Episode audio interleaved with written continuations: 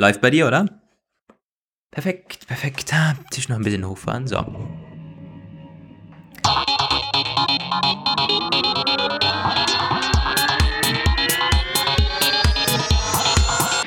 Hier sind Roman von Genabit und Lukas Gera. Ihr hört den Apfelplausch, eine Produktion von Wake Up Media. Hallo Leute, willkommen zum Apfelplausch. Nummer 80. Ja, wir haben es mal fertiggebracht, tatsächlich die Anzahl, die Nummerierung richtig hinzubiegen. Denn 80 ist schon eine runde Zahl. Der Apfelplausch 80. Hm, wir haben jetzt aber keine Special-Episode oder so vorbereitet. Im Gegenteil eigentlich. Es ist so clean, so rein der Apfelplausch, wie man ihn selten hat. Ohne Gast, ohne Sponsor, ohne irgendwas. Wir haben nur die Themen der Woche. Ähm, und eine Mail, mit der wir gleich beginnen. Der Apfelplausch, also in den, der guten alten Form. Der Moritz hat uns geschrieben. Guten Morgen, liebes Apfelpage-Team, hat uns an die Webseite geschrieben. Da ihr vermutlich näher am Thema seid, kennt ihr ein Battery Case für das iPhone, welches nach dem Prinzip von Apples Smart Battery Case funktioniert.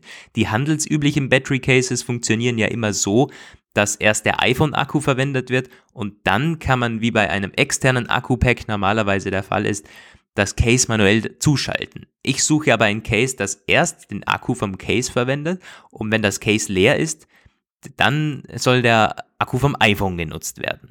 Für einen Tipp, Hinweis oder Ratschlag wäre ich euch sehr dankbar. Mit freundlichen Grüßen, Moritz. Tja, da fällt mir ähm, gar nichts ein. Gar nichts. Mir leider auch nicht, aber ich habe es deswegen rausgesucht, weil ich die Lösung, wie das Apple hat, leider nicht sehr gut finde. Denn man muss sich mal mit der Akkulebensdauer dann ein bisschen auseinandersetzen.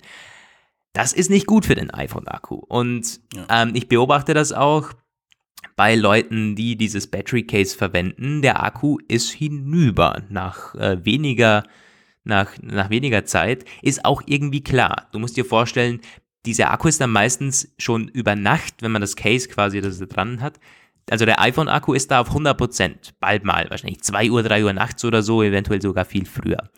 Bleibt dann auf 100% und am Morgen, wenn es so der normale abstecken würde, was auch schon nicht wahnsinnig gut ist für den Akku, also kann die hohen Spannungen über, über Stunden, ähm, dann bleibt es bei 100%, weil zuerst das ganze Case entladen wird. Das iPhone wird dann Minute zwölf Stunden oder so oder noch länger ist es bei diesen ganz, ganz hohen äh, Ladeständen. Und das kann nicht gut sein für, das, für den iPhone-Akku. Also ich würde das eher umgekehrt machen. Also ich finde das so, wie, wie es die anderen ähm, Hersteller betreiben, gar nicht schlecht. Das, das Case sollte sich im Grunde dazuschalten, wenn das iPhone so auf 30, 40 Prozent ist oder so. Ich weiß nicht, wie genau man das dann timen kann oder manuell dann weiß auch nicht, wie man es bei Apples Case, ob man das da umstellen kann oder selber bestimmen kann. Aber also deine, deine Intention, also deine Suche so nach einem Case, das zuerst, also dass, dass das iPhone möglichst lange bei 100% ähm, behält, hm, das ist, glaube ich, nicht ganz so geil. Ja, es ist Akku sowieso immer. Ich, wir müssten uns mal eigentlich einen Akkuspezialisten einladen, um mal den aktuellen Stand. Ich habe mal, wie gesagt, verschiedentlich noch darüber gelesen. Ich bin aber auch nie so ganz sicher, ob ich es immer richtig verstanden habe. Es gibt ja durchaus auch ähm, Mechanismen, die bewirken sollen, dass dieser Schaden eigentlich nicht entsteht durch dieses hohe durch diese hohen Ladestände, dadurch, dass es halt diese Ladeelektronik gibt, die ähm, es irgendwie schützt. Aber ähm, ja, lass uns doch mal auf unsere To-Do-Liste setzen, einen, irgendwie über Bosch oder so mal zu fragen, einen, einen Akku-Experten für Lithium-Ionen-Akku in iPhone-Zellen. So. Voll, das wäre eigentlich sehr, sehr spannend. Es, also das ist schon nicht so, das stimmt schon so mit diesen hohen Ladeständen. Man hört das immer wieder und ähm, je größer der Akku, desto ähm, desto nützlicher ist dann dieser Tipp. Man kennt es von den Elektroautos zum Beispiel. Ein Tesla wird nie vollgeladen über Nacht. Die haben standardmäßig das meistens auf 80, 90 Prozent eingestellt.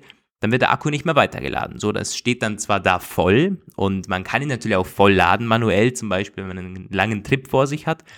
Aber Tesla weiß ganz genau, das ist nicht geil für den Akku, wenn der quasi da sehr lange bei 100% oder 98% steht. Das ist gar kein Problem, wenn man ihn direkt wieder entladet, so habe ich das verstanden.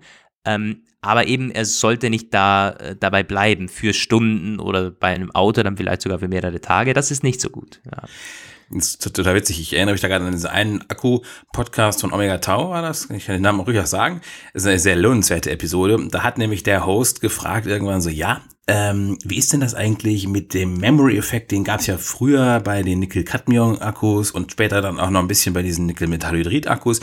Der ist doch ähm, dann bei den Lithium-Ionen-Akkus komplett weg, weil das ja eine ganz andere Technik ist. Oder, und dann meinte der Experte, ja, aber er ist doch irgendwie da, aber anders. Irgendwie so war da die Formulierung. Und dann hat er halt erklärt, warum auch Lithium-Ionen-Akkus degenerieren und irgendwann unbrauchbar werden. Und die Erkenntnis war so, es ist völlig anders. Das Wirk Wirkprinzip ist komplett verschieden von den Akkus der äh, früheren Generation oder ne, der früheren Bauart. Der Effekt ist aber derselbe. Ja, früher oder später ist der Akku leer gelutscht. Und äh, kannst du halt äh, die, das Wirkprinzip verändern, wie du willst. Wenn es halt auf Dauer doch nicht hält, ist es auch egal. Ja. Memory-Effekt, also was ich weiß, dieses klassische, man muss den Akku einmal pro Monat komplett entladen, dann, und dann hat er wieder die volle Leistung oder so. Das stimmt, glaube ich, nicht bei Lithium-Ionen-Akkus. Was aber früher oft ähm, bei, ja. bei den alten Akkutechniken irgendwo von, von irgendwelchen Bohrern oder so, oder bei den Schrauben, elektrischen Schrauben-Dingsbums. Also das ist, hat da noch Geltung, ähm, bei den Lithium-Ionen-Akkus nicht mehr. Aber du sagst es schon richtig, bevor wir hier weiterhin gefährliches Halbwissen vermitteln, so ein Akku-Experte, so eine Sondersendung wäre sehr, sehr spannend. Stimmt. Ja, vielleicht kennt ja jemand von euch einen, da kann er sich gerne. Oder er ist selber einer. ja. Wir haben auf jeden Fall schon einen Halbleiter-Spezialisten, äh, der zuhört. Das weiß ich von einer der Mails, die wir früher mal hatten. Also warum, warum sollten wir keinen Akku-Experten irgendwo haben? Das stimmt, das stimmt. Ja, meldet euch gerne. So. Aber bevor wir jetzt weiter loslegen mit unseren Themen, habe ich gerade noch was, was mir eingefallen ist, zum Apple Watch nämlich. Das beruht auf einer Frage, die mir ein Hörer vor äh, ein paar Monaten aufs, auf Twitter gestellt hat, weil er sich nicht äh, sicher war, welche Uhr er kaufen sollte. Da hat er mich nach der Apple Watch Series 4 gefragt, was mir dann meine Eindrücke wären. Und was ich damals schon eigentlich anmerken wollte, dann aber vergessen habe, ist mir jetzt wieder eingefallen. Die, die, das hat irgendwie auch mit Akkus zu tun. Die ist irgendwie weniger ähm, durchhaltefreudig als die Series 3. Es mir, fällt mir jetzt zuletzt verstärkt auf. Darf ja eigentlich noch nicht am Verschleiß liegen, aber war auch relativ früh schon so bemerken. Da wäre auch mal neugierig, wie eure Erfahrungen da sind, weil bei meiner Series 3 war ich halt wirklich immer sehr beeindruckt, wie lange die durchhält. Wirklich, also teilweise zwei Tage lang. Mein Nutzungsszenario hat sich seitdem gar nicht verändert und ja, im Gegenteil, ich benutze sie eigentlich eher noch weniger. Einfach dran machen und fertig immer. Und ich habe das Gefühl, die muss viel öfter und viel früher dran und lädt länger. Also die hält jetzt keine zwei Tage mehr, nur noch irgendwie so anderthalb eigentlich. Ich habe schon öfter mal erlebt, mm. dass ich nach Hause gekommen bin und er hat äh, schon auf dem Weg nach Hause auf diese Gangreserve mir vorgeschlagen. Das hatte ich früher nie. Das ist ja interessant. Ich hatte das bei meiner 38 mm Series 3, die hat auch ungefähr so eineinhalb Tage immer gehalten. Von der Series 4 hört man aber nur gute Dinge beim, also was heißt nur gute Dinge? Aber das habe ich jetzt so noch nicht gehört, dass er da merklich schlechter wurde bei der Series 4. Ist er nicht ganz ein bisschen kleiner sogar der Akku, aber halt dann mit Effizienz, Prozessor und so wieder ja. auf demselben Stand. Hm. Ja, also komische Sache, ich weiß nicht so genau. Ich meine, gut, das Display ist größer, aber ich dachte halt auch dadurch, dass halt das Gehäuse größer ist, wird der Akku.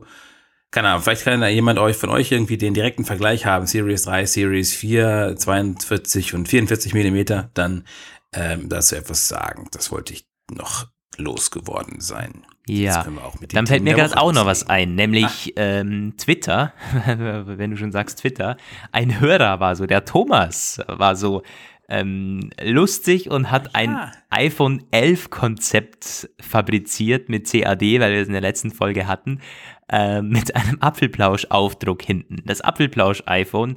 Wer will, kann sich das noch ansehen auf Twitter unter dem Hashtag Apfelplausch. Ist ganz witzig geworden.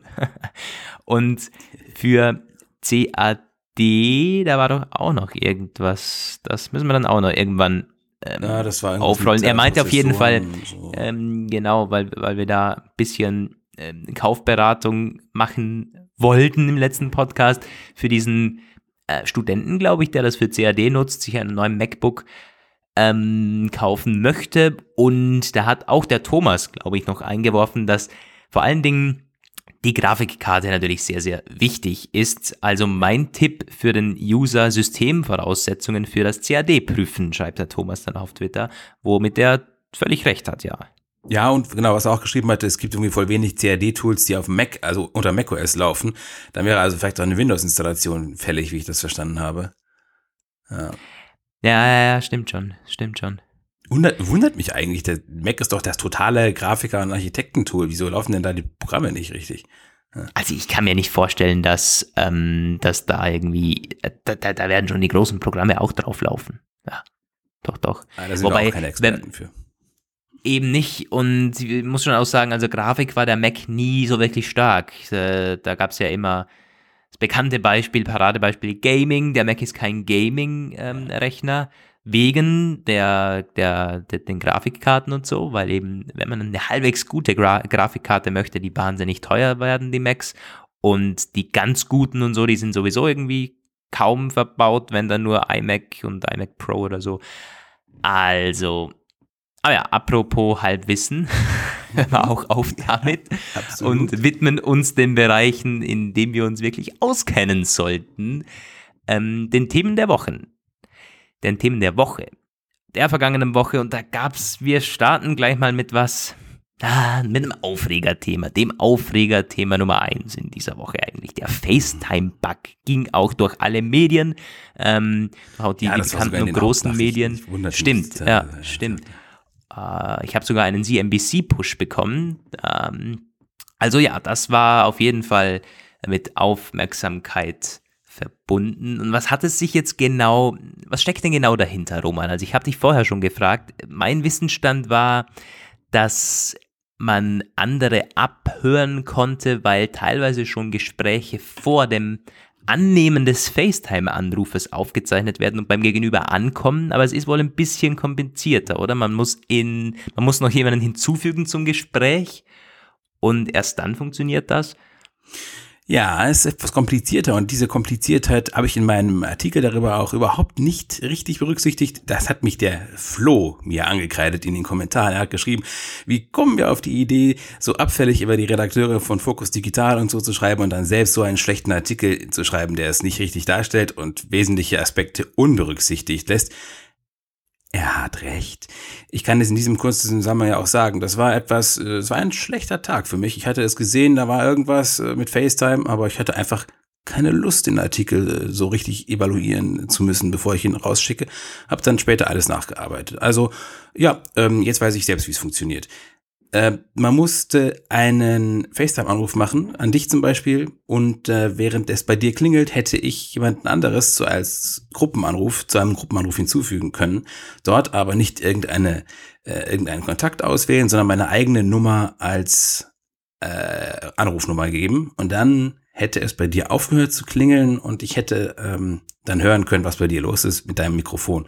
Und mit der Kamera geht das irgendwie auch. Da hört aber mein Halbwissen schon wieder auf, weil da, ähm, das war wohl nicht derselbe, dieselbe Situation, die den Kamerazugriff auch automatisch gewährleistet. Da hätte ich dann noch weiter mhm. in die mhm. Details einsteigen müssen, was ich nicht tat. Aber ich mein, ähm, das reicht ja schon. Also das mit dem Mikrofon ist schon schlimm genug. Die Kamera ist ja dann auch so eine Geschichte, die kann ja auch eventuell weniger bringen als das Mikrofon, wenn sie zugedeckt ist durch ein Case oder so. Sie kann aber auch deutlich mehr bringen. Also das ist schon ziemlich creepy, äh, die ganze Geschichte. Ja, und also Apple hat so ziemlich gleich auch Stellung genommen und eine Entschuldigung rausgeschickt. Aber der Bug lässt noch, äh, der, der Bugfix lässt noch so ein bisschen auf sich warten. Der soll erst kommende Woche ausgerollt werden, weil man noch irgendwas ähm, nicht ganz gelöst hat. Ja, das ist nicht ganz klar, ob sie sofort reagiert haben, weil es ja auch sehr schnell diese Behauptung gab, der Ach ja, wäre schon richtig, deutlich ja. länger präsent gewesen, nämlich bis zu acht Tagen. Also es gibt dann ja auch verschiedene Sachen schon, die darauf passiert sind. Ein Anwalt in Texas hat Klage erhoben gegen Apple, geht ja immer ganz schnell da.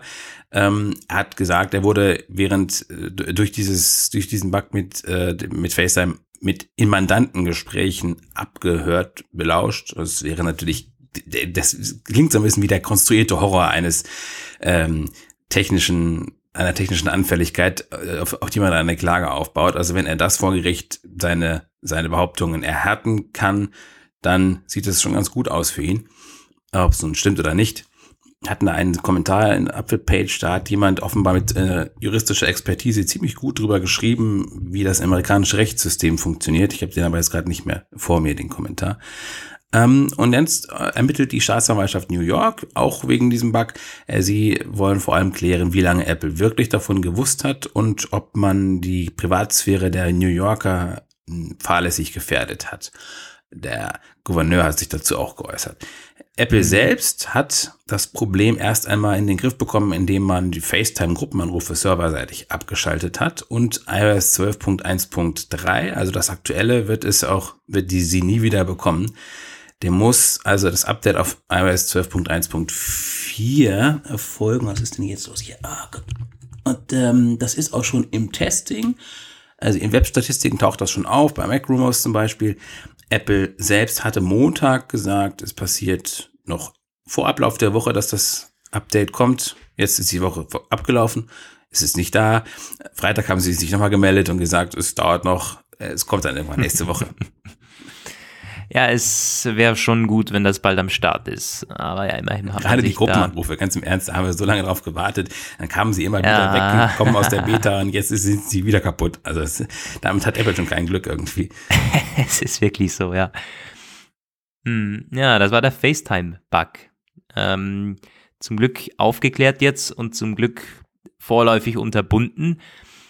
Ähm, wir kommen jetzt zu Gerüchten aller Art. Mensch, war da was los. Vor allen Dingen auch Bloomberg hat wieder ordentlich mitgemischt und wir wissen, wenn Bloomberg Technology irgendwelche Quellen auspackt, ja, dann wird am besten bis 2022 schon die komplette Produktpalette irgendwie ähm, zumindest beschrieben, wie sie sein könnte und was irgendwo so, äh, angeboten werden könnte. Es geht ums iPhone 11, um iOS 13 und teilweise sogar um die iPads dann, aber mit dem iPhone 11 starten wir mal. Da gab es Gerüchte zunächst zur Kamera auf der Rückseite, denn es könnte eine Laserkamera verbaut sein, oder Roman, die ähm, fähig ist, 3D abzubilden und vor allen Dingen für Augmented Reality-Zwecke verwendet werden könnte. Quasi AR 2.0 dann wirklich äh, fürs iPhone sozusagen. Also AR profitiert ja ganz immens von den 3D-Kameras. Also erstmal bleiben Sie dabei, äh, 2019 eine das normale Triple, sage ich mal. Und diese Laserkamera, dieser Laserscanner, der kommt dann 2020 S Spring, also so erstmal ins iPad Pro 2020 sagen sie. Mark Gurman hat das ja auch, war der Meister, der das geschrieben hat, also aus, ausformuliert hat. Ja, das hat, das ist, das deckt sich ein bisschen mit etwas, das früher schon mal gesagt wurde, dass die nächste äh, super High-End-Kamera-Generation zuerst im iPad auftaucht und tja, was sie denn im iPad, ich weiß nicht, dann müsstest du halt mit dem iPad vor der, äh, im, vom Gesicht rumlaufen und damit dann äh, AR-Geschichten machen, das weiß ich ja, nicht. für AR-Zwecke ist das iPad schon teilweise besser ähm, geeignet, wenn man irgendwelche Anwendungen hat und natürlich viel mehr Platz hat, was darzustellen. Beim iPhone finde ich das immer so ein bisschen fummelig. Also manche AR-Apps habe ich halt schon probiert, auch Apples eigenes mit dem Maßband und so. Und es geht, aber auf dem iPad ist das halt mehr AR, so wie es sein sollte, nämlich dass man ein bisschen das Gefühl hat, man legt etwas auf die Umwelt drüber und nicht, man hat eine komische Anwendung, die versucht, etwas auf die Umwelt drüber zu legen. Also ja, das, schon, das finde ich schon, das finde ich schon sinnvoll, dass man also auf das iPad zumindest ein bisschen ne? das Fokus. Hm, würde also ich, ich nicht mal sagen. Dann, also ja, du musst dann mit dem iPad in der Hand die ganze Zeit da irgendwie hin und her. Also da ja, ich weiß, was du meinst, aber ist es Aber es ist vielleicht nicht für zwei Stunden gedacht oder so, aber ja, okay. Hm, also gerade die, die, die, die kleinen Pros oder die, die 9,7 mhm. Zoll iPads, ach, das ist schon, das ist schon ganz gut geeignet dafür, ja. Gut, genau, also ähm, das wäre dann wirklich nur für die kleineren interessant. Ich glaube, also so ein 12,9 iPad Pro, damit ich weiß nicht, vielleicht ein Fahrstuhltechniker, der irgendwelche Eingeweide irgendwie sehen möchte oder so. Ähm, ja, das haben sie auf jeden Fall gesagt, dass dort kommt dann zuerst diese Kamera rein. Was soll die können? Die hat diesen Laserscanner, der die Entfernung messen soll. Der wurde auch früher schon spekuliert mit einigen hässlichen Bildern dazu. Ähm, jetzt sagt er, der soll bis zu viereinhalb Meter umgerechnet äh, diese die Objekte in der Umgebung scannen und in 3D-Objekte umrechnen können. Viereinhalb Meter, das ist ordentlich viel.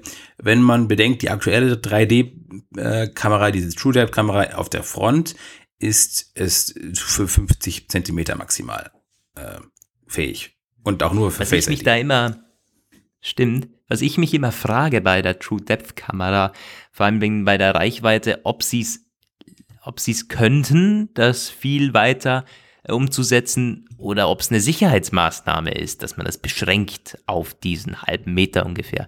Teilweise denke ich mir halt, es wäre schon geil, wenn Face ID vielleicht ein bisschen weiter wegklappen würde oder so. Ähm, ob das jetzt wirklich technologisch bedingt ist oder sicherheitsbedingt ist, das würde mich wahnsinnig interessieren. Ich vermute jetzt mal aus Laien- Laien-Expertise, dass es nicht geht, weil ich habe auch bemerkt, wenn man weiter weg ist, dann ähm, ist auch einfach die Fehlerrate viel höher, was dazu, was ja dafür spricht, dass es irgendwie äh, technisch irgendwie an der Grenze des Möglichen ist, diese halbe Meter, was darüber hinausgeht. Ja, okay. Ich weiß nicht, aber ja, die, das ist ja auch, also das wäre die erste 3D-Kamera, die die Hauptkamera wäre. Also das ist schon, äh, das wäre schon ein großer Schritt vorwärts. Aber ja, wenn sie dann sagen 2020 im iPad, dann wird es 2020 Herbst das iPhone werden. Ja, ja, ja, ja. Ja, die- und da geht es ja nicht um irgendwie, dass es das iPad auf einmal bessere Fotos schießt oder so. Nee, nee, nee. Sondern es geht um eine völlig neue Anwendung ähm, im, im Bereich Kamera, nämlich eben AR-Zwecke und so weiter und so fort. Da Ähm, fehlen eben noch die großartigen revolutionier revolutionären Anwendungen tatsächlich. Gibt ja so ein paar, Ja, aber aber, noch nichts richtig flashendes. Stimmt, stimmt, aber wenn es wirklich, also so eine, so eine Laser-3D-Kamera, ach, die könnte schon viel bewirken, wenn man wirklich den Raum nicht nur basierend auf einer Kamera oder so oder auf Gyroskop und so ausmessen könnte, sondern wirklich realistisch ausmessen kann und noch viel, viel, viel genauere Messungen durchführen kann, viel, viel genauere, ähm, äh, ja, dass das Gerät genau weiß, wo bist du im Raum, welche Abstände sind da gegeben, das, da ist schon viel möglich. Also Ganz, die Entwickler sind natürlich, also die, die Entwickler sind gefragt, aber ich glaube, der Schritt wäre da größer, als man jetzt sich vielleicht vorstellen kann oder vermuten würde. Von so Ja, einer spätestens wenn dann Laserkamera. Genau, und dann hat Ikea irgendeine App, mit der man dann seine Wohnung virtuell einrichten kann. Wenn dann das passiert, dann wird meine Freundin sofort sagen, dass sie dieses Gerät bei mir haben möchte und dann werde ich sehen, wie groß dieser Schritt mit diesen 3D-Kameras wirklich ist. Es gibt ja sowas, wie gesagt, es gibt sowas in Ansätzen, aber es ist, es setzt sich, glaube ich, auch aus dem Grund nicht wirklich durch, weil es eben so, so friemelig und so halb nur funktioniert. Also gerade auch dieses Maßband. Ähm, es funktioniert, ja, aber ich habe eben diese Restwahrscheinlichkeit, die gar nicht mal so gering ist, dass eben irgendwie daneben liegt um ein paar Zentimeter gleich. Und dann Nee, wenn es um eine genaue Messung geht, wenn ich irgendwie mir ein neues Regal kaufe, dann packe ich nicht mein iPhone aus und messe das damit aus, sondern dann möchte ich es genau wissen, verdammt noch eins. Und wenn es irgendwie jetzt eine Laserkamera hätte oder so und ich genau weiß, weil es aus Erfahrung und weil Apple das so angibt oder weil es dann Tests beweisen und so weiter, dass es eben genau ist, dann sieht es schon anders aus. Es ist ja nur ein Beispiel oder irgendwelche Einrichtungs-Apps oder so gibt's ja auch schon. Sogar Ikea hat da, glaube ich, was geteasert. Oder hat das sogar schon. Du kannst dir auch, den, den BMW hat da eine App, du kannst dir die, die, die BMWs in die Einfahrt stellen und schauen, wie sie farblich passen und so weiter und so fort. Also da ist äh, schon sehr viel möglich. Aber eben, ja, es funktioniert immer nur so halb. Ja, also ich ähm, weiß, dass diese Laserdinger für Architekten, die klappen ja wirklich unglaublich präzise und auch wahnsinnig schnell. Also wenn die da irgendwie mal kommen und die Wohnung irgendwie ausmessen, weil sie irgendwas machen, sie hat da dieses Ding da Ja, ja, dann, Lichtgeschwindigkeit, so ist es ja. ja. ja. Gut, 2020 haben wir noch eine Menge Zeit drüber ähm, zu spekulieren und mögliche Anwendungen zu entwerfen, die dann irgendwelche fähigen Entwickler umsetzen. Genau. Ähm, ja, apropos Kamera, noch ganz kurz. Wie sieht's denn mit dieser Triple Cam aus? Da gab's auch schon wieder mal solche Angaben und mal solche Angaben. Bloomberg spekuliert, es müsste das Topmodell auf jeden Fall bekommen. Also dieses große der neuen High-End-iPhones. Und eventuell äh, bekommen es alle. Alle eine Triple Das Cam. So habe ich das nicht. verstanden. Nee, Ja, glaube ich auch nicht. Aber sie sagen ja. ähm, so, wie war da der Wortlaut? Ähm, yeah, the larger of the new high-end iPhones will have three cameras on the back, and the other handsets could eventually come with this upgraded system too, the people said. the people. may fail. Also ich kann mir nicht Ja. vorstellen, dass Apple das ähm, den Vorteil eines 11S Max super teuer aus der Hand geben wird. Also vielleicht, aber dann wäre Ja. das, ich weiß nicht. Ich, ich habe auch schon äh, Zu- Zuschriften bekommen, wo Leute gesagt haben, was soll denn das? Ich möchte doch nicht irgendwie technisch verschieden ausgestattete Geräte, nur die Größe ist entscheidend. Ich möchte etwas handliches, kleines, das dieselben Fähigkeiten hat wie ein Riesenklopper. Und ich kann diesen Punkt schon verstehen. Aber aus Apples Sicht Ja, ist es voll. halt irgendwie so, dass sie wollen halt irgendwie möglichst abräumen mit irgendeinem Totschläger. Naja. Man muss aber auch sagen, dass Apple da von den Herstellern mitunter am besten abschneidet, wenn es darum geht, die kleinen und die großen Geräte gleich zu berechtigen in Sachen Feature-Umfang. Also, ich weiß immer nur von, von den Sony-Geräten, gut, die sind weit nicht mehr so relevant, wie sie es einmal waren, so diese Xperia Compact-Geräte, aber die waren immer dermaßen abgespeckt. Ja, das ähm, also, klar, die, die liefen auch gut, aber so Kamera und so war immer besser beim, beim äh, größeren Modell und vor allen Dingen noch viel krasser bei Samsung. Also dieses, die Mini-Versionen waren nicht Mini-Versionen, sondern das waren Light-Versionen. Ja, ja. So wie das Huawei hat. Das Ja, ja. waren nicht kleine Handys, sondern eben schlechtere Handys, ganz klar. Die haben einfach nur von dem Namen profitiert. Die haben versucht, von der Marke Galaxy noch ein bisschen das hoch Jo, genau, und vor allen Dingen natürlich von, von den Preisen, die waren ja deutlich drunter immer. Aber die äh, Galaxy S-Reihe, also 9 und 10, jetzt, jetzt ja 10 und 10 Plus, da gibt es zwar auch Unterschiede, aber das sind ja nicht so gravierend. Also ich glaube, das 10S, Ja, das ist 10 richtig. Plus hat immer nur ein bisschen mehr. Ich glaube auch bessere Kamera, das ist ähnlich wie bei Apple.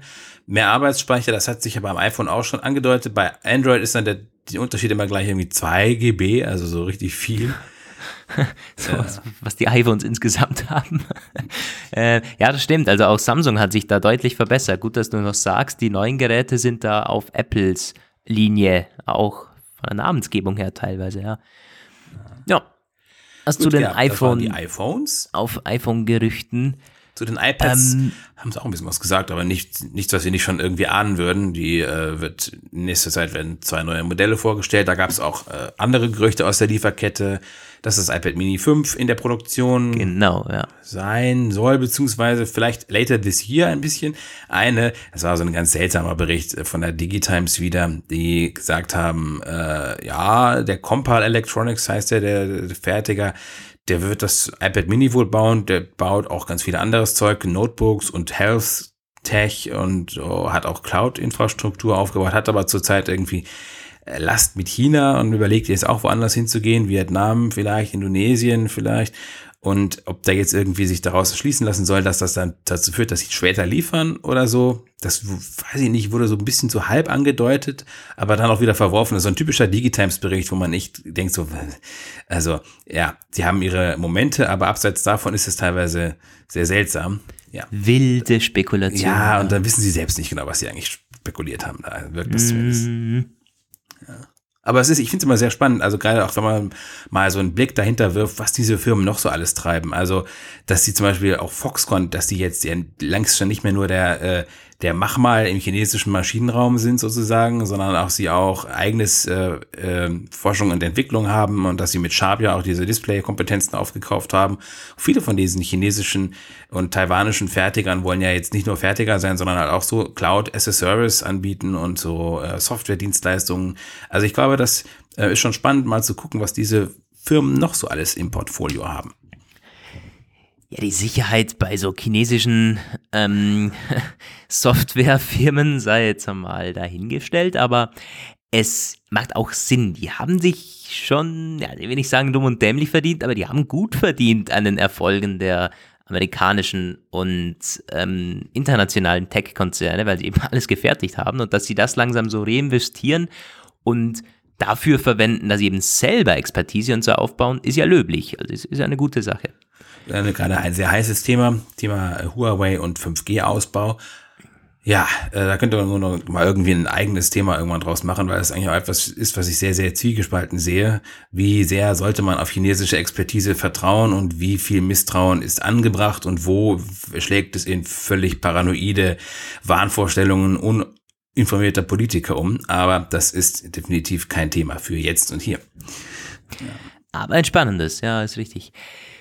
Gut, gut, gut, gut. Gehen wir mal weiter. Wir haben noch auf der Liste natürlich, also es ist Konzeptvideo vom iPhone, das, ja. Darüber hast du geschrieben. ich, das war auch ganz ja. gut angekommen. Was war denn da jetzt? Das war so ein bisschen Stimmt. iPhone 5S mäßig angehaucht, ne? Ja, und iPhone 5 mäßig. Also es, wenn wir eines noch nicht wirklich gesehen und, und gelesen haben von den iPhone-Gerüchten, dann ist es das grundlegende Design.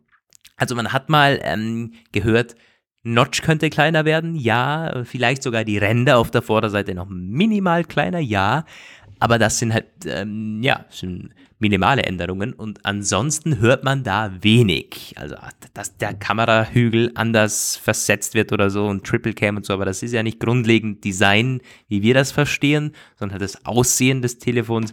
Da hört man wenig, was meistens heißt, okay, wir stehen vor einem weiteren S-Zyklusjahr, ähm, was wir eigentlich hinter uns hätten. Von dem her, hm, oder Apple hat es äh, geschafft, das wirklich noch irgendwie unter Dach und Fach zu behalten, das neue Design. Ich bin mal sehr gespannt. Also, dass es sich grundlegend verändert, glaube ich nicht, weil dann wären die Gerüchte da.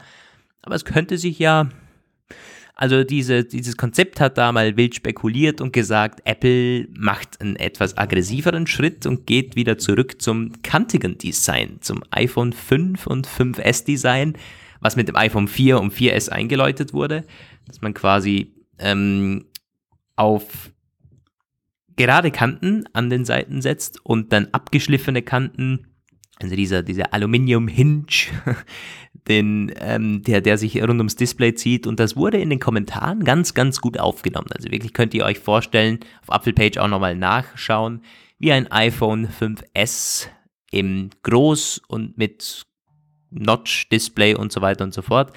Sieht ganz schick aus, was dann aber dann auch teilweise an ähm, gesprochen wurde und was ich mir gleich gedacht habe, wie handlich ist das? Denn die iPhone 5 und 5S Geräte waren handlich. Weil die Display-Diagonalen das so zuließen mit 4 Zoll und dann mit dem iPhone 4, das waren dann 3,5 Zoll damals noch. Ja, mittlerweile sind wir halt eben sogar über die 4,7 Zoll und so weit hinaus. Wir sind um die 6 Zoll angelangt und das ist schon eine ganz andere Sache. Ich kann mir halt vorstellen, also ein, ein Riesenvorteil des iPhone 10 Design ist es ja, dass es so perfekt in der Hand liegt, weil es überall, es ist rundgelutscht. Ja, ähm, das fängt beim Display an, weil es sich so, so ein bisschen, also das Display biegt sich nicht, aber das Glas. Und es ist ja im, im Grunde perfekt symmetrisch und ist rundgelutscht und passt äh, perfekt in die Hand. Du, wenn es ausgeschaltet ist, das, das Telefon oder so in einem dunklen Raum oder so, dann merkst du ja auch nicht wirklich, ähm, du erfüllst es natürlich direkt an der Kamera und an den Knöpfen, aber so auf die Schnelle weißt du nicht mehr, ob du das Gerät jetzt richtig rumhältst. Und mittlerweile ist sogar der Home-Button weg, also du musst ein bisschen spekulieren teilweise.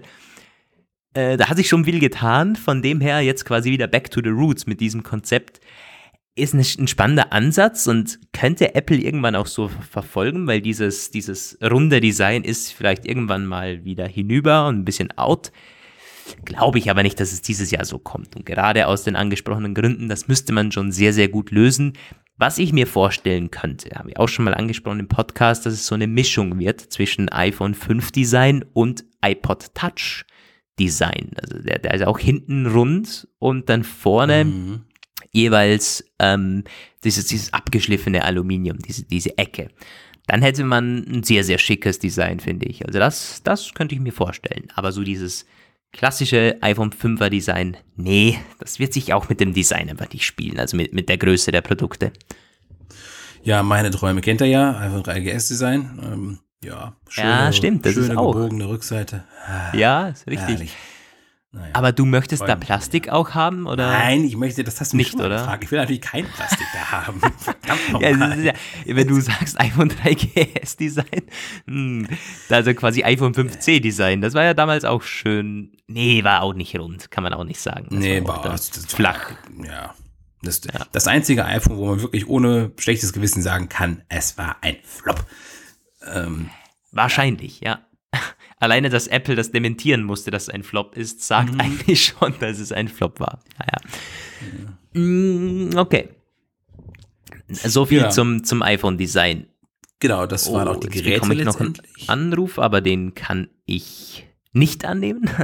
IOS 13. Was iOS gab es da noch von, 13. von, von, Oh ja. von Bloomberg?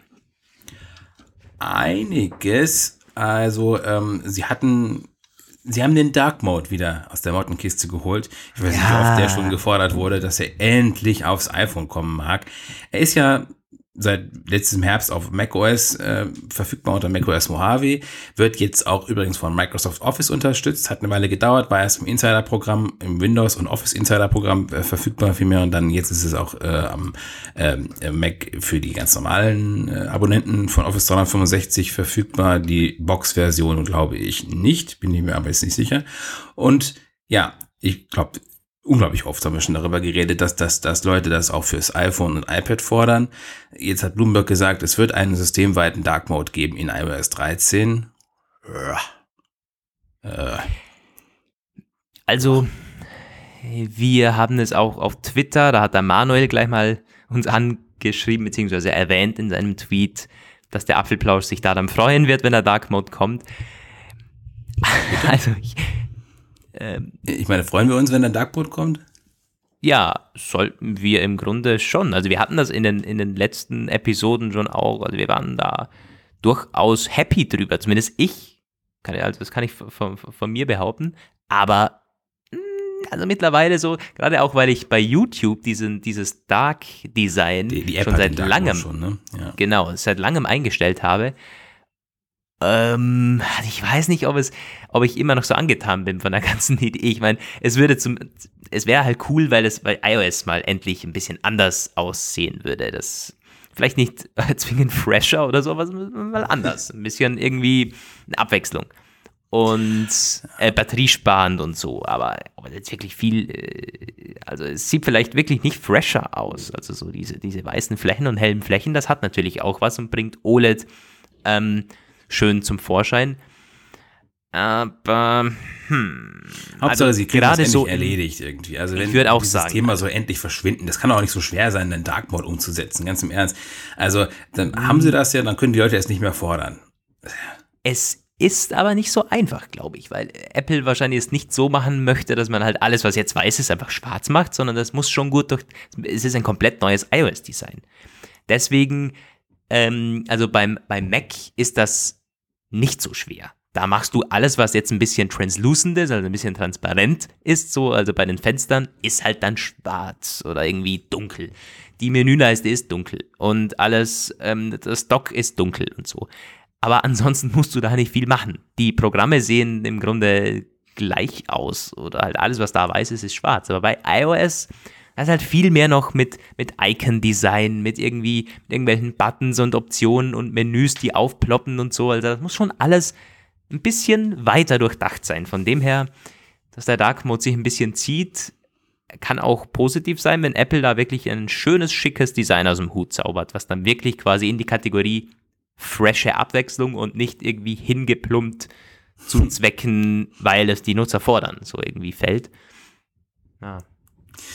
Ja, also ja, wie ich schon sagte, also ich, ich würde mich dran freuen, weil dann ähm, dieses Geraffel damit aufhört und dass es endlich Apple, äh, Apple liefern soll. Ja, äh, es wird äh, die ersten iOS 13 Sichtungen gibt's ja schon seit einer Weile, also es wird schon dran gebastelt, natürlich heftig. Im Juni oder so wird's wahrscheinlich, oder Mai, gibt's eigentlich schon? Nee, es gibt noch keinen Termin für die Ja, WWDC, das ist aber meistens Juni. Mai, Juni. Also es war noch, Ja. noch immer im Juni die WWDC dann irgendwie. dann Und- werden wir es wissen. Und es Genau, gibt noch ein bisschen Betas mehr. laden. Bloomberg hat noch gesagt, es gibt auch CarPlay, Ne- Neuerungen, Erweiterungen, Verbesserungen, also was auch immer, wie die aussehen werden, haben sie nicht gesagt. Aber da kann man sich ja schon vorstellen, dass da noch einiges an Möglichkeiten ist, was sie äh, verbessern können vielleicht. Ja, und vor allen Dingen spannend, ähm, vor allen Dingen spannend, was sie beim Homescreen gesagt haben. Ja. Ich kann mich noch erinnern. War nicht iOS 12 ähm, lange das iOS, mit dem quasi endlich mal beim Homescreen aufgeräumt wird? iPhone, iPad übergreifend, da wurde mal, da sollte ein neues Design Einzug erhalten und dann irgendwann hieß es, Apple switcht komplett um und macht iOS 12 als quasi Entbackung, alles irgendwie nur Performance ausgerichtet, was es dann im Endeffekt auch wurde. Wir wissen, die alten Geräte sind mit iOS 12 tatsächlich deutlich schneller geworden und auch die, Die, die neuen Geräte funktionieren natürlich wunderbar, aber gerade bei den älteren und so bei den, auch mein iPhone 10, es rennt. Das ist ein, ein tolles Update. Kann nicht viel mehr oder so, aber es ist halt quasi an den richtigen Stellschrauben wurde da gedreht. Mit iOS 13 könnte es so wieder ein bisschen mehr in Richtung neue Features, neues Design gehen. Vor allen Dingen beim iPad. Da hat Bloomberg gesagt, ja. es könnte sogar der Homescreen dran glauben müssen. Der gute alte Homescreen, der im Grunde fürs iPad nie richtig entworfen wurde, möchte ich mal ganz äh, grob so sagen, weil es ist vom ja. iPhone übernommen worden. Es sieht genau gleich ja, aus und so. dann noch krasser beim iPad Pro. Einfach raufgeklatscht und größere Icons fertig. Ja, und ähm, das ist bei den, bei den großen iPhones genauso. Also wir hatten auf Twitter auch schon mit Manuel geschrieben, was da für ein Potenzial da wäre für die iPhone Plus und iPhone Max Geräte. Ja. Also wenn, wenn man beim Homescreen endlich mal statt App, App, App, App, App irgendwie App, App und Widget oder so machen ja, würde. Widgets, bitte, bitte gib mir ja. Widgets. Also ich meine, ich habe ja ganz, ganz wenige Sachen, die ich bei Android besser finde. Aber das ist das. Also ich, äh, ich weiß, ich, ich habe mich mittlerweile auch wirklich an die Mitteilungszentrale gewöhnt, äh, da reinzuwischen und dann ist ja alles da. Ja. Aber ähm, der Homescreen auch gerade auf der ersten Seite gibt Wetter und Aktien mhm. und äh, äh, weiß ich nicht, Verkehr vielleicht auch noch oder sowas. Aber ja. es gibt da so ein paar Sachen, es sind nicht viele, aber ein paar Sachen sind ein, wäre eine absolute Killer-Apps. Also, ja, voll. Es soll auch nicht überladen sein und ich will die Apps trotzdem noch da haben. Ich möchte keinen App-Drawer haben, wie auf Android, wo man zuerst in der ja. App gehen ja. muss, um die Apps zu bekommen oder so irgendwie. Das ist Käse, das ist nicht gut aber ich möchte zumindest, lasst halt eine Reihe weg oder so. Oder, äh, oder also das Dock kann von mir aus auch noch bleiben, dass man da die schnellen Shortcuts zu den ganzen Apps hat, die man eh ständig öffnet.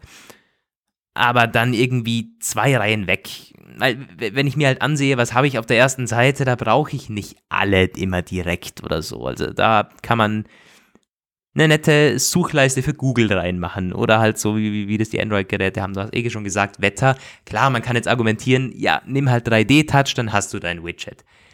Ja, aber ich will hm. ja nicht immer 3D-Touch nehmen. Halt Eben. Normal. Kann man auch bei, bei den Aktien sagen, aber es ist ja nicht so, das ist nicht so handy. Ich möchte auf den Homescreen, auf den Homescreen schauen und alles gleich im Blick haben. Das einzige ähm, Widgets oder die einzigen zwei Widgets, die iOS quasi hat, sind der Kalender und die Uhr. Da sieht man tatsächlich, ja, äh, also die Uhr, die, die zeigt ja wirklich ja. in Echtzeit an und der Kalender auch. Ansonsten ist da nicht viel. Aber es sind auch ja. nur Mini, Mini, Mini-Widgets, wenn man das so sieht.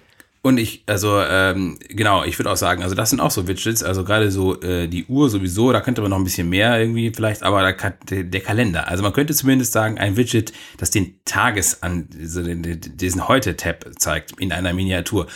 Die Termine von heute vielleicht. Ja, ja, voll oder dass man halt, dass man auf die Widgets dann nochmal 3D touchen kann, um noch viel mehr zu erhalten. Ja. Dann wäre es nochmal, das wäre nochmal was anderes und es würde auch animieren, darauf zu klicken und es würde endlich Sinn ergeben. So, wenn man quasi nicht weiß, hinter welcher App kann ich jetzt wirklich, äh, verbirgt sich da mehr. Wenn ich auf Wallet zum Beispiel 3D touche, ist da nichts. Gut, ist ein blödes Beispiel, klar, wenn ein Flugticket drin wäre, dann würde es wahrscheinlich gehen. Aber ähm, auch bei Home, da kann ich nur eine Szene auswählen. Ähm, ähm, ähm, ähm, ähm. ja, ist halt irgendwie hat sich halt hatten wir schon Leuten einfach nicht so richtig Ja, ein, hatten wir schon oft darüber äh, geschrieben und geredet. Es gibt aber auch ist Fans. Auch der Patrick, der letztens dabei war, der ist ein 3D-Touch-Fan, hat genau, dafür stimmt. auch schon seine, seine Ausführungen geteilt. Aber das, das wäre schon cool, wenn man quasi so Widgets hat, zwei, drei, die man platzieren kann und da nochmal irgendwie mittels 3D-Touch nochmal deutlich mehr das Widget irgendwie ausfahren kann zum Beispiel und das sich dann wieder einklappt. Wir lassen uns da überraschen. Also ich, ich muss auch, und es also, ist ja auch ähm, die Rede in diesem Bloomberg-Bericht, das soll zunächst jetzt mal äh, beim iPad neu entworfen werden. Das iPhone könnte noch ja. außen vor gelassen werden. Auch die Max- und Plus-Modelle leider. Was ich sehr schade fände, ich habe gerade nämlich daran gedacht, also gerade, also gut, okay, äh, Tablet, das ist schon klar, da kannst du mit dem Platz im Grunde mehr anfangen. Ich habe das äh, gerade vor Augen, dieses Fire wieder mal, Amazon Fire. Äh, wenn du da, deren Homescreen ist sehr, ähm, das ist quasi so eine, da hast du halt Apps drauf und gleichzeitig aber auch so eine Fläche, wo dann die ganzen verschiedenen Amazon-Dienste mit deinen jeweiligen Sachen, also da ist dann deine Hörbuchposition mit dem Hörbuch drauf, dann deine Bücher, die du gerade liest aus Kindle, die dann aber auch schon, also immer auf dem Homescreen sind die dann quasi so mit so einer, so einer Art, äh, weiß nicht, Das, also, ne, da kannst du da direkt dann wieder da reinklicken. Deine Serien ja. bei Amazon Prime sind da, ähm, deine äh, Musik, also so alles quasi das, wo du zuletzt aufgehört hast, kannst du direkt wieder auf, auf dieser ersten Seite, äh, siehst mhm. du das und kannst du da reinklicken. Mhm. Das finde ich eine großartige Sache. Das könnte man bei iOS auch machen. Mit den Büchern, mit der Musik-App, vielleicht mit den Podcasts, ja. mit dem Streaming-Dienst, der dann demnächst ich mein, kommen soll und so. Man muss fair sein. Wenn du jetzt auf die Podcast-App 3D-Touch ausübst, dann ist da halt, dann sind da deine drei, vier Podcasts direkt da. Wenn du das bei Musik machst, dann sind die Playlisten da. Und auch wenn Musik ja gut, wenn Musik läuft, glaube ich, dann kannst du nichts steuern, nein. Aber es ist schon in Ansätzen da, aber wie gesagt, 3D-Touch, ah, ist halt so eine Sache. Also wenn man das irgendwie besser umsetzt oder vielleicht eine ganze, eine ganze Seite macht auf dem Homescreen irgendwie. Eine Service-Seite, genau. Genau, so irgendwie, so die man optional einstellen kann, äh, man ein, einsliden kann. Lass doch von mir aus diese, äh, die, die, die Widget-Seite links weg, die bringt irgendwie eh nichts. Ja, ja, gut. Also, das sind unsere iOS 13 Designträume.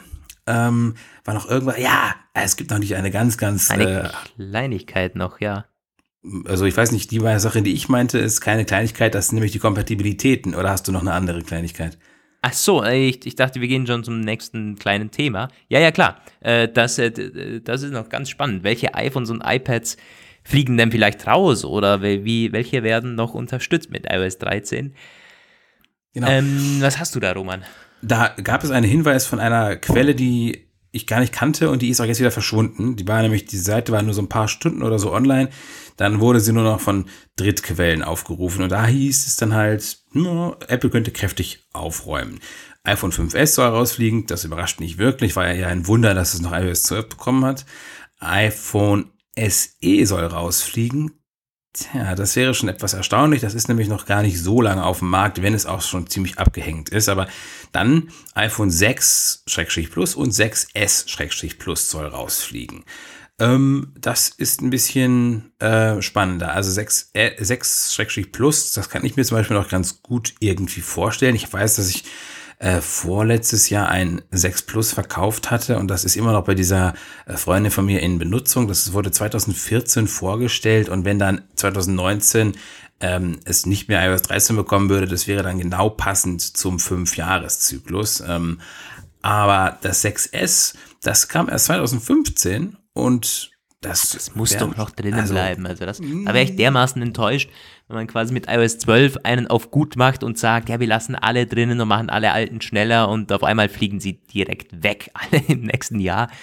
Vor allem beim iPhone SE. Ich meine, ja, die, die Hardware ist nicht so da, aber das wird ja noch teilweise verkauft, oder? Ja, also vor kurzem wieder im Clearance Store als original verpackte, ungeöffnete äh, Lagerrestbestände. Also ja, das wäre schon ein bisschen, bisschen bitter irgendwie. Die verkaufen das jetzt, gut, es ist unglaublich billig für 249 Dollar. Dann kaufen die das jetzt und dann kriegen die im Herbst kein Update mehr.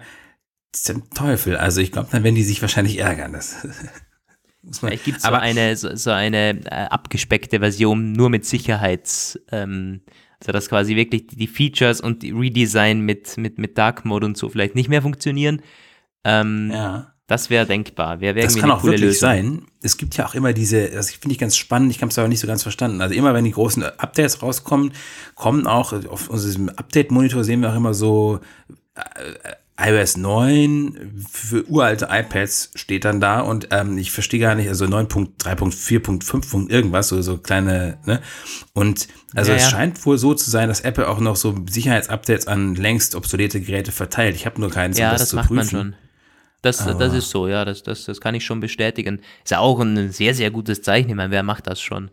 Ja. Also sowas in der Art wird schon kommen. Vielleicht, aber das, das, das kann man vielleicht nicht iOS 13 nennen. Aber das wird man vielleicht auf der Bühne dann auch irgendwie ankündigen und sagen, ja, aber die Alten bekommen dann die Sicherheitsfeatures und so mit. Die Alten, das könnte dann auch dich treffen. Du hast doch ein iPad Air, oder? Äh, ein Air, iPad Air 2, ja. Ja, das soll auch rausfliegen.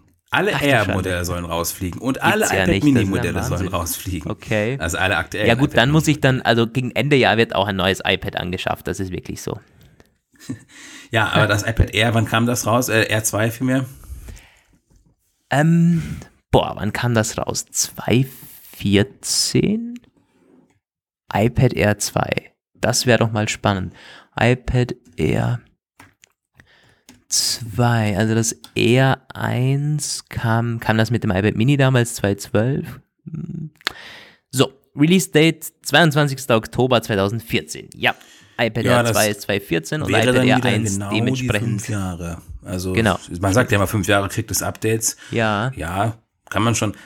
Ich meine, klar, das eins ist klar, das ist ein äh, Feature-Update, äh, Feature- Feature-Release und da werden Köpfe rollen, also sprich Geräte rausfliegen. Die Frage ist halt nur, wie großräumig Apple aufräumt. hm. Ich habe das zum Beispiel letztes Jahr gar nicht verstanden beim macOS Mojave, war ja nun auch nur ein Performance-Release und da haben sie so viele Macs rausgeschossen irgendwie, wo keiner blickte richtig durch, was das soll. Also äh, Feature-mäßig hat es nicht unbedingt die Anforderungen des Systems so hoch gesetzt. Es gibt ja auch so Tricks, mit denen man ähm, alte MacBooks mit Mojave noch laufen lassen kann. Und da würde ich auch fast jedem raten dazu, wenn du jetzt noch so ein Schätzchen von 2010 zu stehen hast, dass das Mojave nicht mehr gekriegt hat, da ist sowieso alles zu spät und wirst du wahrscheinlich eh nicht mehr produktiv nutzen. Da ermutige ich jeden beherzt, das auszuprobieren, diesen, diesen Tweak irgendwie zu machen und Mojave auch drauf zu spielen und zu gucken, ob es funktioniert. Du kannst ja auch notfalls wirklich die ganzen neuen Features irgendwie weglassen, aber äh, gut, ich Macht weiß Apple nicht, wie ja gut, das, also. wie, wie gut das umsetzbar ist, dann für Apple da quasi so zwei Parallelsoftware dann zu releasen, aber müsste im Grunde nicht so schwer sein. Ja. Ja, das wird ja sowieso, also wird ja auch gemacht, immer wieder gab es das ja, dass bestimmte Funktionen. Ich weiß noch, Legenda war irgendwie Siri, das auf dem iPhone 4 konnte es auch laufen damals, obwohl es nicht äh, von der Hardware, also von, von Apple nicht unterstützt worden ist und hat dann die Server zum Zusammenbruch gebracht. Also ähm, sowas hat es ja immer schon gegeben. Ja, ja, ja, klar. gemacht Das ist schon so, ja. Ja.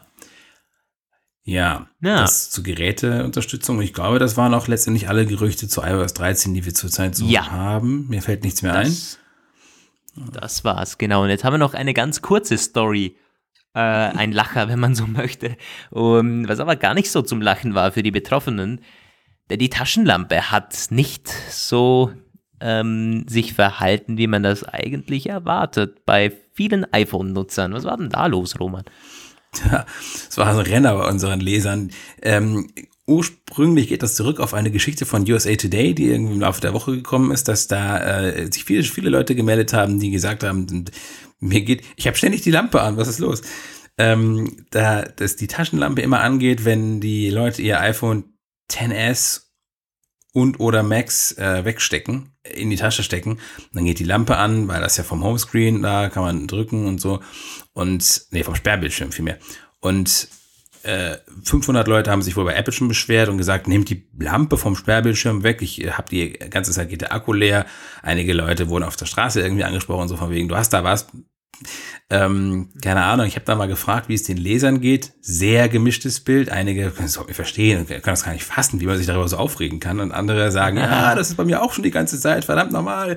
Also ich weiß nicht. Einige haben sogar gesagt, das iPhone 10 ist auch betroffen. Ich muss sagen, ich habe es da mal ausprobiert und ähm, es ist, ich finde es überhaupt nicht, es geht nicht leicht. Ähm, zu drücken. Aber ich kann mir auch vorstellen, das hat da irgendein Kommentator dann geschrieben, das fand ich auf den ersten Blick gar nicht so doof. Es hat wohl auch mit der, äh, mit der Drückstufe von 3D-Touch zu tun, weil die Lampe wird ja mit 3D-Touch aktiviert und wenn du das auf die leichteste Stufe einstellst, ähm, kann es vielleicht dadurch sein, dass es, dass es äh, sch schneller geht, weil ich habe, glaube ich, mein 3D-Touch auf die schwerste Stufe eingestellt. So, und jetzt kannst du mal sagen, beim iPhone 10 gab es nämlich auch Betroffene. Ja, also ich glaube, das ist ja nicht geräteabhängig. Du sagst ja selber schon, das ist 3D-Touch und Software und das ist bei den Zehnern und ja bei allen 3D-Touch-Modellen so, äh, beziehungsweise gleich. Mm, Also bei mir, ich hatte das bei mir auch schon, aber hab's dann irgendwie gleich äh, bemerkt, so, weil es halt, klar, am Tag merkst du es nicht, aber sobald ein bisschen äh, schummeriges Licht ist, dass da was leuchtet, merkt man halt. Äh, und ich habe auch schon es bei anderen gesehen und ähm, dann gesagt, hey, deine Taschenlampe ist an. Kam vor. Also das ist nicht so, dass jeder Zweite damit ein Problem hat, aber das äh, Bild in den Kommentaren ist gar nicht so verfälscht. Äh, ja, leider ist dieser Shortcut da ein bisschen, ah, ich weiß nicht, also es ist nicht, nicht, nicht optimal. Wobei ich auf der anderen Seite sagen muss, ähm, ich brauche es auch oft so, dass man da schnell die Taschenlampe einschaltet, aber man könnte es irgendwie also das ist nicht direkt, keine Ahnung, dass du 3D-Touch und dann vielleicht noch hochwischen, irgendwie so eine Art Schalter, der da dann kommt. Mhm. Das wäre irgendwie besser. Aber du musst jetzt nur wirklich ein bisschen fester drauf gehen, so, bam, und dann ist die Taschenlampe an. Also es wäre besser, wenn sich da vielleicht ein Menü öffnet, wo man dann irgendwie so einen Schalter hochwischen oder so. Das wäre das wäre optimal. Ja, also ich glaube auch diese Sache auf dem Homescreen, auf dem Sperrbildschirm kann man sie ruhig lassen. Da haben auch einige geschrieben, oh Gott, lass uns, bitte lässt sich ja, ja, ja, irgendwie äh, davon beeinflussen und die Taschenlampe vom Sperrbildschirm wegzumachen. Da ist sie, glaube ich, schon Wie gesagt, also ich, ich brauche das öfters, aber man könnte es noch einen Ticken besser umsetzen. Gerade mit so einem extra Layer, dass es halt dann ähm, ungewollte Ausführungen besser erkennen könnte, besser vorbeugen könnte. Ja, mit diesem, mit diesem äh, Frage, wie auf wie viele Akkus, wie, oh Gott, ernsthaft, ne? Wie, bei wie vielen von euch ist der Akku schon durch die Lampe leer gelutscht worden, verabschieden wir uns quasi aus der Woche. Weil es gab natürlich noch viel mehr Zeug, aber das waren die wichtigsten äh, Entwicklungen der letzten Tage. Genau, und über die, die man auch ordentlich was reden kann. Das war der Apfelplausch Nummer 80. Vielen, vielen Dank fürs Wochen Zuhören. Ne? Das macht sich ja, ja, ja, ja, ja. Äh, vielen, vielen Dank fürs Zuhören. Ähm, ihr wisst, wo ihr uns jetzt findet. Auch unter der Woche natürlich auf den Blogs, wenn ihr Nachrichten wollt, wenn ihr den Apfelplausch sucht, auf Social Media, ähm, auf apfelplausch.de. Und ihr könnt uns gerne Mails schreiben. Schreibt uns doch mal, was wünscht ihr euch für iOS 13? Was sind da ja. die, die Designwünsche und vor allen Dingen auch so Kleinigkeiten, so Features oder Kleinigkeiten im Alltag, die euch stören? Das muss ja nicht irgendwie schon wieder der Dark Mode sein oder so, auf den alle aufspringen auf den Hypezug, sondern was ist so für euch persönlich so ein paar, so eine kleine Wunschliste? Da können wir doch gleich mal welche dann vorlesen, wenn ihr die einschickt. Oh, gut. In diesem Sinne, es gibt von mir noch ein Tschüss vom Bodensee wieder. Ich bin momentan wieder nicht in Wien und hoffentlich bis zum nächsten Mal. Ciao, Leute. Ein Tschüss von mir aus Bielefeld gibt es. Bis zur nächsten Woche. Ciao. Gut, gut.